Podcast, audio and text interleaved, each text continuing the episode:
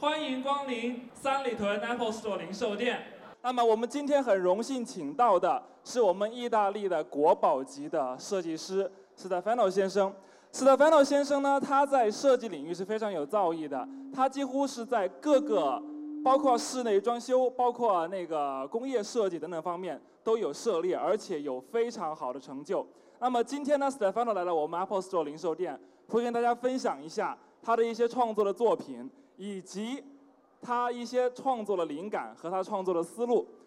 有请 Stefano 先生。Ciao a tutti. Okay, this was uh, my first design product. It was 1988, and uh, the company Alessi asked me to design a tray. 这是我在阿莱西做的第一个设计。阿莱西找到我来做这个餐具的系列产品的设计。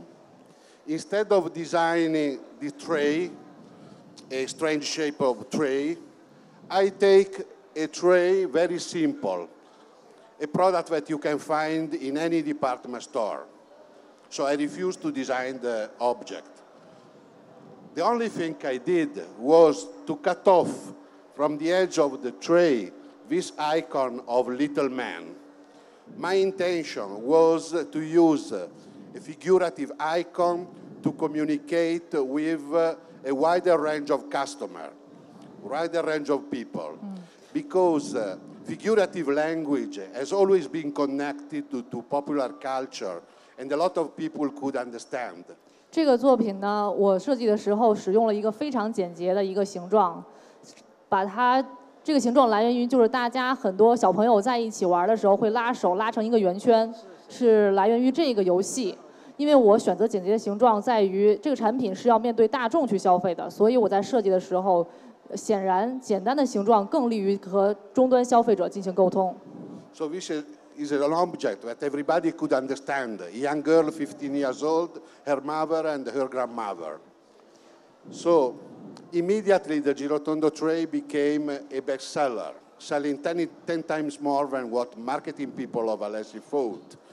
And uh, later became a wide family of product. And uh, through the year, the family grew and became the most, uh, the best-selling family of product in the design context. 这样一来呢， 每从十五岁、十几岁的小孩儿，一直到他的母亲、到他的祖母，都能理解这个产品，都会喜欢这个产品。于是，在这几年来，它成为设计史上销量最高的餐具产品。So in the history of uh, Italian design context, the Girotondo family with seven million products sold became the absolute bestseller. 于是，在这几年中，最后它有了七百万的销量，在意大利的设计史上都是很辉煌的产品。few years ago, we refreshed the family with new color. 最近呢，它又阿莱西公司又将这个产品延伸了一步，给它更丰富的色彩。We call them Pop Girotondo. Okay, go on.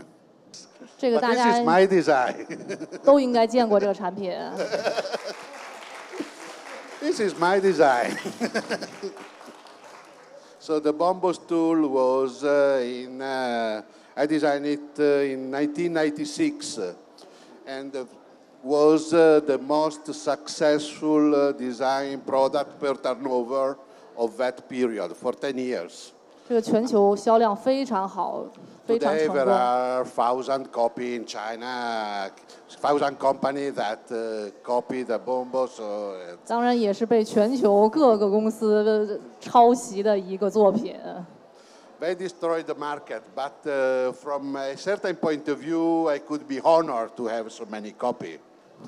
当然，他也是这些抄袭产品的独创作者。 The original cost uh, 350 euro, and in China it cost 20, 30 euro. 呃，因为抄袭的产品生产起来非常便宜，而真正按他设计的呃理念去设生产出来的产品高造价很高。 Okay, we are in a hurry. I've finished. Thank you very much. Thank you very much.